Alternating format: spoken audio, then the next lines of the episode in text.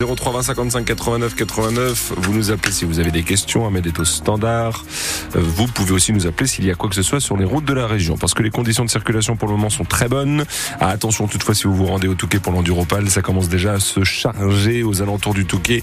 Secteur d'Étaples. Euh, Bon courage avec ces bouchons.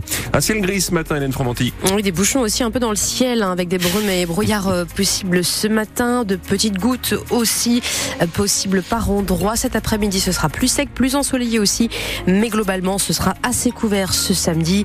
Les températures ce matin vont de 8 à 10 degrés, 10 à 12 pour cet après-midi. Et le concert des motos recommence en ce moment au Touquet. Oui, l'enduramphal qui a débuté hier avec la course vintage reprend à l'instant avec la course espoir qui débute avant la compétition junior dans la foulée ainsi que le quaduro cet après-midi et bien évidemment demain la course élite qui s'élancera à 13h40.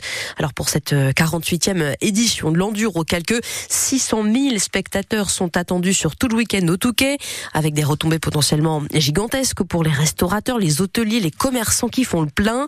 Pour le moment, la météo est assez capricieuse, mais Thomas, restaurateur à l'atelier éphémère, reste optimiste. Malheureusement, cette année, la météo n'est pas trop avec nous, mais on verra dans les prochains jours si ça s'améliore. Euh, néanmoins, on continue à travailler à l'intérieur euh, à 100% euh, le plus possible. On s'attend à une grande influence midi et soir et même l'après-midi. On sait que les deux plus grosses journées, c'est samedi et dimanche. Dimanche midi et dimanche soir, notamment aussi. Il faut savoir aussi que le mercredi et le jeudi, on a aussi euh, le staff et quelques personnes qui arrivent aussi sur le Touquet. Donc, euh, même le mercredi et jeudi soir, on commence déjà à travailler un peu plus que la normale. Euh, c'est un très gros week-end pour le Touquet en général. Donc forcément en termes de chiffre d'affaires, pour nous et les autres, c'est un week-end très important. Pour comparer, disons que c'est un 14 juillet. Voilà, c'est c'est un peu ce qu'on dit euh, entre nous, c'est le 14 juillet, on a effectif à 100%, euh, capacité d'accueil à 100%. Donc voilà, c'est les gros week-ends de l'année euh, comme ça qu'on peut comparer à un 15 août ou un 14 juillet. Pas avec la même météo quand même. Propos recueillis par Roman Porcon qui nous fera vivre cet Enduro 2024 en direct ce week-end avec toute l'équipe de France Bleu Nord dès 10h. Aujourd'hui, émission spéciale sur notre antenne. Euh, Toutes les infos pratiques ainsi que les résultats sportifs sont aussi à retrouver sur francebleu.fr. L'actualité aujourd'hui, c'est aussi cette marche silencieuse organisée cet après-midi devant la préfecture du Nord à Lille. Rassemblement en mémoire de Fanta, cette fillette de trois mois morte intoxiquée au monoxyde de carbone en novembre dernier à Armentières.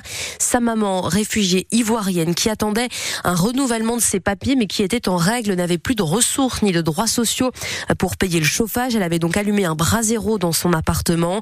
Deux mois après le décès de sa fille, cette jeune maman a décidé de parler pour dénoncer les pratiques de la préfecture en matière de traitement des dossiers, Sophie Morland. Avec calme et dignité, Fatima raconte les mois qui ont précédé le drame, l'attente pour un bout de papier qui arrivera finalement trop tard, le silence de la préfecture, les aides sociales coupées, le retour de la maternité sans pouvoir chauffer un biberon ou laver son bébé, et puis cette nuit de novembre où il faisait trop froid. Je suis vraiment en colère parce que j'ai la carte de séjour, mais je vais pas m'affirmer. Je dors avec cette douleur, je me réveille avec. Et c'est vraiment pas facile pour une maman de vivre sans son enfant qu'elle a porté neuf mois dans le ventre. Voilà pourquoi je décide de dénoncer la préfecture parce que je peux pas rester silencieux face à cette situation. Il faut que ça change. Pour Caroline Fortunato, l'avocate de Fatima, il y a des dizaines de cas similaires, des personnes qui perdent même leur emploi parce que la préfecture ne respecte pas les délais. On vient tout simplement ne pas répondre à leur demande de titre de séjour. Ils sont dépourvus de récépissé et donc le patron il fait quoi? Il les suspend parce qu'il en a l'obligation légale. Et quand vous êtes suspendu de votre contrat de travail, comment est-ce que vous payez votre loyer? Comment vous payez votre EDF Eh bien vous ne le faites pas. Et donc concrètement, à un moment, acculé, il fait froid chez vous. Et en fait, qu'est-ce que vous faites quand vous avez froid? Vous allumez du charbon. Aujourd'hui, c'est ça qui se passe. Et le collectif envisage de demander réparation à la préfecture devant la justice. Le collectif qui organise cette marche silencieuse appelle à se rassembler à 14h donc devant la préfecture. Il est demandé de venir en noir avec une peluche. Autre action cet après-midi de la Confédération paysanne qui reste mobilisée après les annonces gouvernementales en faveur du monde agricole. Les producteurs bio se sont oubliés des négociations et les syndicats estiment que la question du revenu n'est pas suffisamment prise en compte. Dans le Nord, la Confédération Fédération paysanne annonce donc une action cet après-midi au magasin Auchan de V2 à Villeneuve d'Ascq afin de vérifier la provenance des produits et leur prix. Le nombre de migrants qui ont tenté de traverser ou qui ont traversé la Manche pour rejoindre l'Angleterre depuis nos côtes l'an dernier a baissé. On est passé de plus de 51 000 en 2022 à près de 36 000 l'an dernier selon les chiffres de la préfecture maritime qui précise toutefois que les exilés prennent de plus en plus de risques, par exemple en empruntant des embarcations plus chargées qu'auparavant. Plusieurs personnes ont été blessées à l'arme blanche ce matin vers 8 à la gare de Lyon à Paris. Un homme a été interpellé dans la foulée selon la préfecture de police qui ne précise pas à ce stade ses motivations. Oui, Hélène, il n'y a pas que l'enduro ce week-end, on a du foot aussi. Oui, Lens joue ce soir à Nantes à 21h pour la 20e journée de Ligue 1. Les 100 vont tenter de conforter leur 8e place à 3 points de Lille qui est 5e. Un match à vivre sur France Bleu Nord à partir de 20h30 avec Sylvain Charlet et Charles Guyard. En Ligue 2, 23e journée aujourd'hui, Dunkerque 18e reprend un peu d'espoir après deux victoires d'affilée.